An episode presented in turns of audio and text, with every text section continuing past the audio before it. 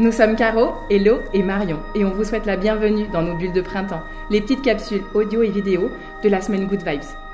Puisqu'on ne pouvait pas vous retrouver en présentiel cette année à l'Aclusa, avec la participation d'un grand nombre d'intervenantes de la semaine Good Vibes, petite sœur printanière de notre festival de yoga, nous avons décidé de vous emmener en voyage dans notre univers. Yoga, Ayurveda, méditation, pranayama, huile essentielle, cuisine, massage, à travers nos pratiques chouchou, celles que nous aimons utiliser en perso, partager dans nos cours, nous espérons faire pétiller vos journées. Alors, n'hésitez pas à nous suivre sur les réseaux du L'Aclusa Yoga Festival, Instagram et Facebook. Et faites-nous part de vos retours. En attendant, maintenant place à la diffusion. Bonne écoute et bon printemps à vous. Bonjour Hello Et salut Caro Je suis hyper contente de te retrouver aujourd'hui autour d'un thème euh, ben, dont on parle beaucoup et qui peut parfois nous paraître un peu mystérieux, cette notion de pranayama. Oui, alors c'est vrai que quand on pratique le yoga, en général, euh, on a toujours une part dans la pratique qui est destinée au pranayama. Donc alors, juste un petit mouvement vers l'étymologie qui est, toujours très complexe en sanskrit, puisque voilà, un mot a des significations vraiment multiples. Mais si on veut un petit peu stabiliser l'étymologie, on peut dire que le prana, c'est le souffle, en fait, mais le souffle, pas seulement le souffle respiratoire, puisqu'on verra qu'en fait, euh, c'est quelque chose qui traverse l'ensemble des corps, et, euh, et on considère en général qu'on a plusieurs corps. Donc ça peut être 3, ça peut être 5, ça peut même être 10, ça dépend de dans quelle tradition. On appelle les kosha. Hein, Exactement. Donc ça va dépendre en fait dans quelle tradition vous vous situez. Mais si on veut simplifier, on peut dire qu'on a au moins trois corps. Donc le corps physique, qui est le corps grossier, puis le corps énergétique et le corps mental. Et en fait le prana, ce souffle-là, va vous permettre de passer à travers les trois corps. Donc pour en revenir à l'étymologie, prana, le souffle, c'est pas seulement la respiration, c'est aussi un peu au sens de l'anima grec, voilà, cette espèce de hum, puissance en fait qui traverse et qui vient animer les choses, puisque c'est ce qui nous tient en vie. Donc voilà, donc ça c'est pour le prana et yama c'est la maîtrise, le travail en fait, l'apprentissage des techniques autour de ça. Donc voilà, c'est une des branches dans les Yoga Sutras de Patanjali qu'on identifie souvent comme un texte, euh, à tort ou à raison, mais comme un texte fondateur euh, du yoga. Euh, c'est une des branches en fait du yoga. Il y a cette partie qui est dédiée au pranayama.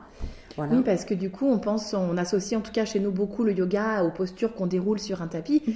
mais finalement, c'est bien plus que ça le yoga. Et euh, tu nous as euh, proposé une petite méditation, ça en fait partie aussi. Et donc, cette branche des pranayama euh, est complètement intégrée dans la pratique du yoga. Hein. Oui, voilà, c'est ça. Elle va venir trouver sa place.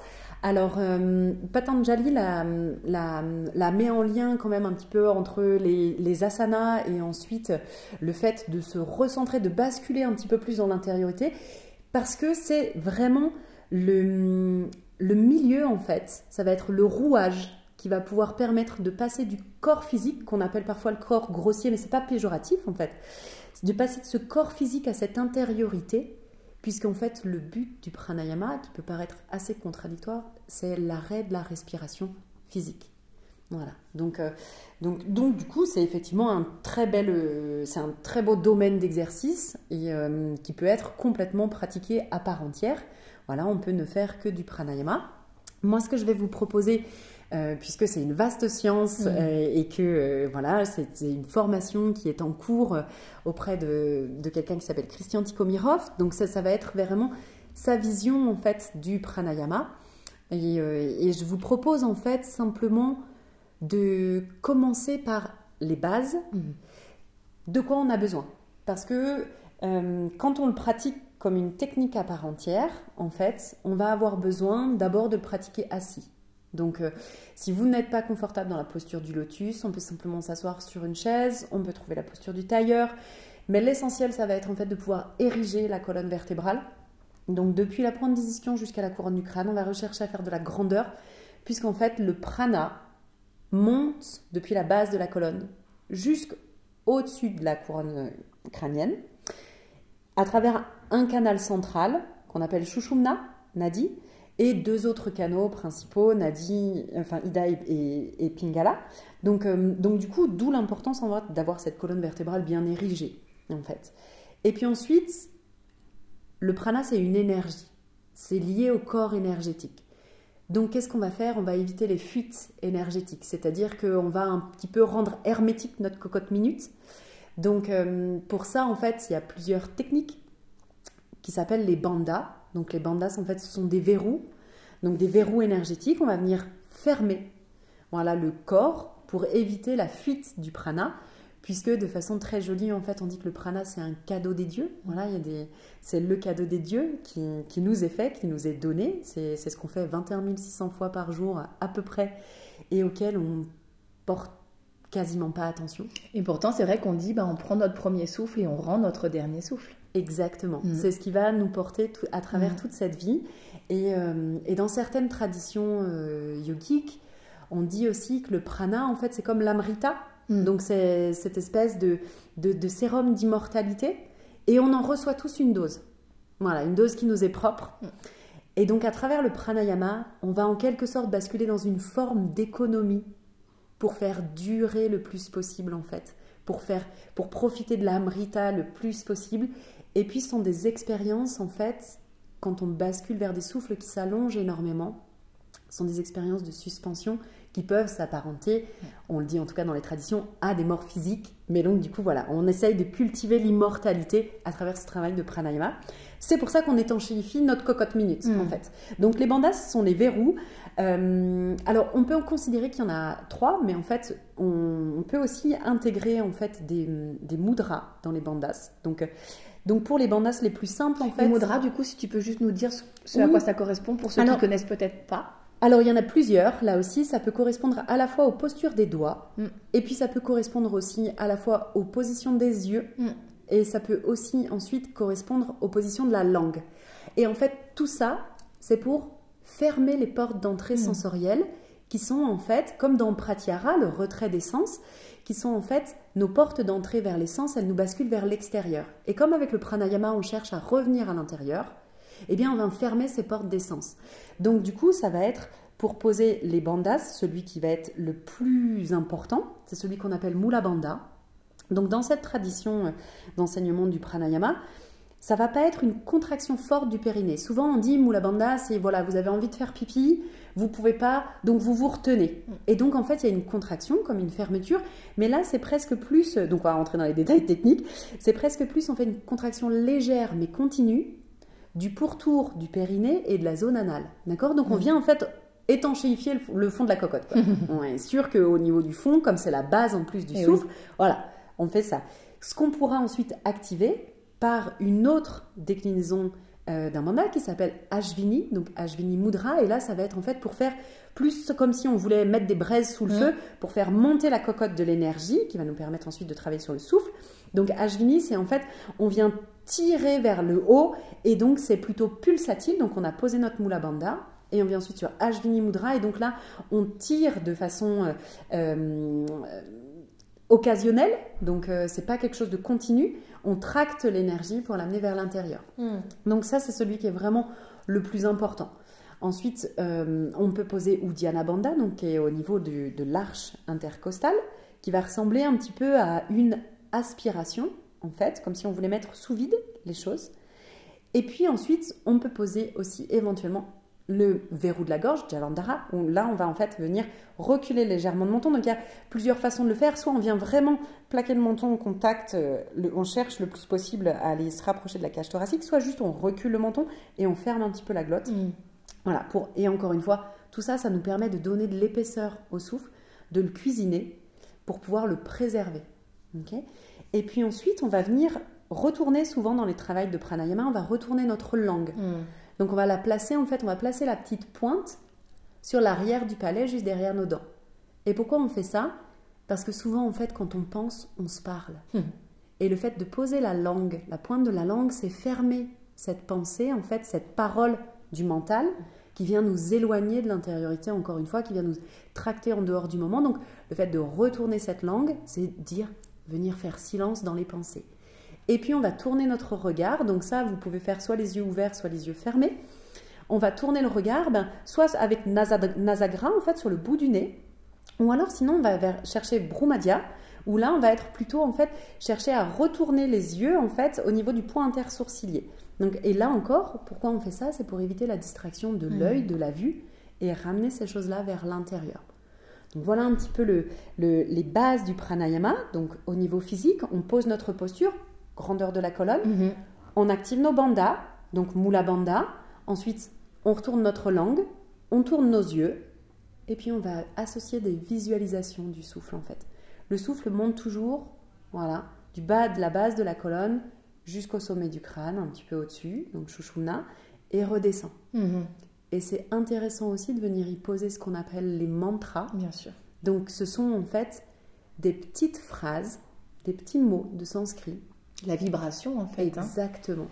Et du coup, en fait, pendant qu'on respire, on va venir poser ça pour pouvoir donner là encore de la puissance à souffle et le basculer dans l'énergétique. Mm. On dit qu'en général, le mantra de base de la respiration, il est tout simple. Et d'ailleurs, si on se pose et qu'on s'écoute respirer, c'est ça qu'on entend. C'est tout simplement Ham Sa. Voilà. Ham Sa. Donc sur l'inspire, ça fait Ham. Et on va venir faire vibrer le M le plus longtemps possible, le temps que dure votre inspiration. Et à l'expiration, ce sera le Sa. Et on fera vibrer le A le plus longtemps possible. Mhm. Ou alors, puisque encore une fois, le, le yoga et même le pranayama est très tolérant dans sa, dans sa diversité, on renverse. Et sur l'inspire, c'est plutôt le mantra So. Et sur l'expire, c'est Ham. Mhm. Mais la signification est toujours la même, c'est-à-dire que Ham, c'est cela. Mhm. Donc ça invite à placer dans la respiration. Cela, c'est ça que j'ai sous la main, mon souffle. Mhm. Et So, c'est je suis. Donc on est en fait tous tout entiers dans nos respirations. Et tu vois là, on- Et encore une fois, on retombe sur cette chose bah, non dogmatique, qui est chacun sa propre vérité. Et, et même selon les moments où on va les exercer, on aura plus ou moins euh, oui, c'est ça. l'attrait pour telle ou telle pratique. Et d'ailleurs, justement, quand on parle de pratique, donc tu nous expliquais que ça permet voilà, de, de, de faire circuler l'énergie en nous. De, on- du coup, je, je- enfin, je comprends qu'on peut act- à la fois activer l'énergie ou au contraire parfois la, la calmer. Donc, euh, est-ce que tu pourrais nous parler peut-être euh, bah, d'une méthode qui est plutôt au contraire, euh, qui vient réveiller, activer l'énergie en nous, puis une peut-être qu'on peut faire le soir ou en tout cas quand on a besoin Oui. de calmer un peu le mental ou l'agitation? Ouais, tout à fait. Surtout qu'on peut, on peut aussi, juste pour revenir sur les, la place de, des pranayamas dans une pratique, Oui. on peut le faire en début de séance. Oui. Et à ce moment-là, on ira, surtout dans les énergies de printemps, en fait, on ira plutôt, pas tellement sur des pranayamas, mais sur ce qu'on appelle des kriyas, Oui. qui sont en fait des purifications d'énergie. Donc, je crois que Caro, tu vas nous en proposer une euh, aussi par ailleurs. Et, euh, et il, il se peut qu'un même pranayama, comme par exemple Kapalabhati, se décline à la fois en, en kriya et en pranayama pur, et puis aussi dans une autre version. Donc, on peut placer du pranayama au début de sa pratique. On peut aussi ensuite éveiller le corps, donner à manger à son corps pour satisfaire le corps. Quand je dis donner à manger à son corps, c'est faire des asanas, des postures, voilà, pour ensuite pouvoir se poser et poser des pranayamas où on va basculer en fait vers des temps de rétention plus longs, des temps d'expiration plus longues, enfin plus longs, voilà. Ou alors on peut le faire à la fin de sa pratique. Et là, effectivement, on va venir ancrer en fait le travail de l'énergie. Mm. Donc, pour revenir à ce que tu disais, moi, ce que j'ai- ce que j'aimerais vous proposer ce sont deux pranayamas qui sont assez simples. Euh, donc Surya Bedana, qui est un pranayama d'éveil de l'énergie, donc qui peut être intéressant. Surya, le soleil en sanskrit, hein. Exactement, Mhm. exactement. Et donc qui peut être intéressant de faire le matin. Donc c'est tout simple, on vient grandir notre colonne, on trouve notre posture de dignité, et puis avec notre main droite, puisqu'on utilise toujours la main droite dans les pranayamas, on va venir simplement en fait fermer avec l'annulaire la narine gauche. Donc on va fermer la narine gauche. Les deux doigts index et majeur peuvent être resserrés et posés sur l'espace d'Aj- d'Ajna Chakra, donc au- l'espace intersourcilier. Ou sinon, on peut même poser nos trois doigts, c'est-à-dire notre annulaire, notre majeur et notre index, en les écartant un petit peu sur notre front. Et cette fois-ci, on va faire la fermeture avec l'auriculaire. Donc on fermera la narine gauche avec l'auriculaire de la main droite. Donc cherchez juste bien à re- relâcher les épaules, détendre les pointes de coude. Et puis là, en fait, on va inspirer et expirer simplement par la narine droite. Donc on va laisser faire l'inspiration et l'expiration. Et puis on va tout placer, c'est-à-dire qu'on va placer nos bandas, on va placer notre drishti, notre regard, on va passer notre mudra au niveau de la, de la langue. Et puis on va placer notre visualisation du souffle qui monte et qui descend le long de Shushumna, là, le long de l'axe central de la colonne. Et on pourra y associer notre mantra aussi. Mm. Donc soit Soham, soit Hamsa, Mm. à voir ce qui résonne le plus. Et on inspire, on expire juste par cette, cette narine droite, là, de Pingala, qui est associée au côté action, au côté solaire, au côté feu et chaleur. Mhm. Voilà. Et puis, quand on aura bien débouché ce canal, on viendra ensuite marquer une inspiration. Et au bout de l'inspiration, on fermera la narine droite avec le pouce. Et puis on pourra expirer par la narine gauche. Et ensuite, on refermera cette narine gauche puisqu'on va réinspirer narine droite. Au bout de l'inspire, peut-être on marquera une pause, une petite suspension. Donc là, on n'est pas obligé de faire kumbhaka, qui est une suspension poussée. On peut faire quelque chose de plus subtil, qu'on appelle kevali. Et puis, toujours on expire par cette narine gauche.